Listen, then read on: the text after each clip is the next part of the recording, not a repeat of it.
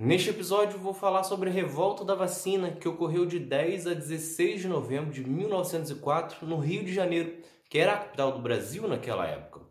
Na ocasião, as pessoas se revoltaram com medidas de combate à varíola praticadas pelo governo federal. É Pilatos lá na Bíblia quem nos diz, e também faleceu por ter pescoço o infeliz autor da guilhotina de Paris. Foi somente em 8 de maio de 1980 que a Organização Mundial da Saúde declarou que a varíola estava erradicada, uma doença infecto-contagiosa que é considerada uma das mais cruéis da história do mundo. Afinal, matou mais de 300 milhões de pessoas, mais do que a tuberculose, mais do que a gripe espanhola, mais do que as duas guerras mundiais somadas. O vírus era transmitido pelas vias respiratórias e logo de começo causava febre alta, dor de cabeça, dor nas costas e abatimento. Em seguida surgiam erupções vermelhas pelo corpo e causavam dores e coceira. Não existia um tratamento e a sobrevivência dependia basicamente de qual tipo de varíola que a pessoa havia contraído. A mais grave causava 30% de letalidade, enquanto a menos dava 1% de letalidade. No Rio de Janeiro, sua extinção se deu graças a Oswaldo Cruz. Ele foi escolhido pelo presidente Rodrigues Alves para ser chefe de saúde pública do Brasil e tinha como missão acabar com as principais doenças que dominavam principalmente a cidade do Rio de Janeiro e que afastavam investimentos estrangeiros. Afinal, as pessoas de fora tinham medo de ir até o Rio de Janeiro. No entanto, as medidas também causaram revolta da população. Isso porque Oswaldo Cruz exigiu que fosse criada uma lei em que as pessoas fossem obrigadas a serem vacinadas, dando poderes às autoridades sanitárias a entrarem nas casas e vacinassem as pessoas mesmo contra a vontade delas.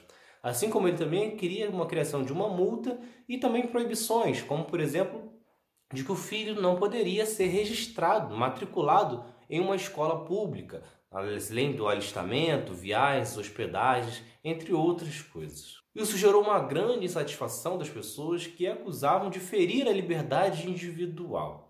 Assim como também ocorria muita falta de informação. Afinal, estamos falando de um período que sequer existia o rádio, muito menos televisão e internet. Além disso, cerca de 65% da população era analfabeto, então ficava dependente muito do que as outras pessoas te contavam. Só que além disso, da mesma forma que existe teoria da conspiração hoje para criar vírus para benefícios econômicos de um determinado país, também existiam teorias no passado.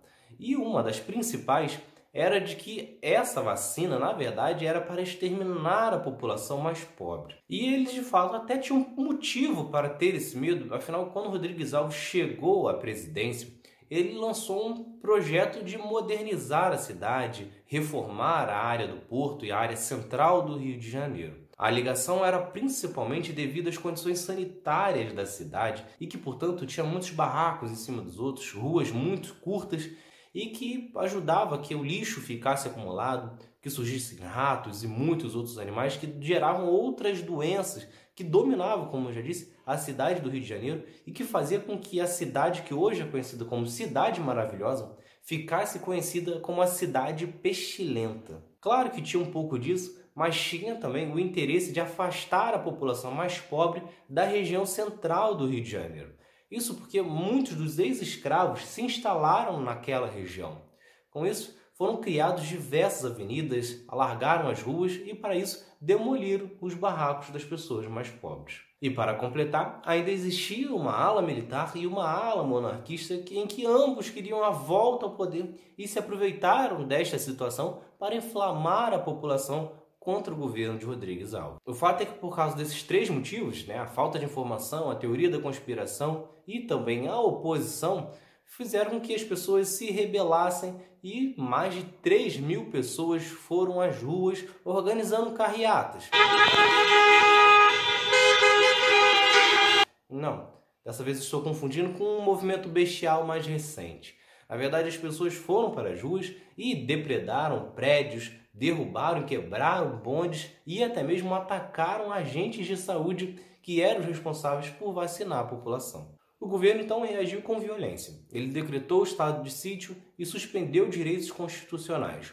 No fim, foram mais de 30 mortos, mais de 100 pessoas ficaram feridas, além de mil pessoas que foram presas e 460 delas que foram deportadas. Ainda assim, o governo se viu obrigado a revogar a decisão de obrigatoriedade da vacina, mas manteve a exigência do atestado de vacinação para que as pessoas arrumassem empregos, matriculassem os filhos na escola pública, se hospedassem em alguns hotéis e também viajasse para fora, entre muitas outras medidas. E teve como saldo positivo o fato do Rio de Janeiro conseguir erradicar a varíola.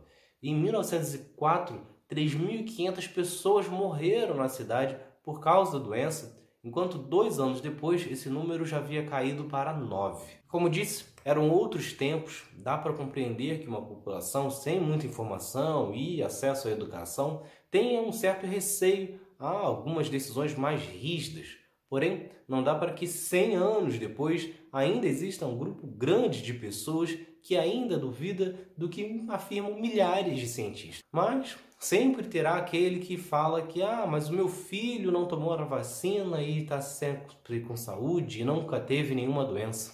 Olha o filho.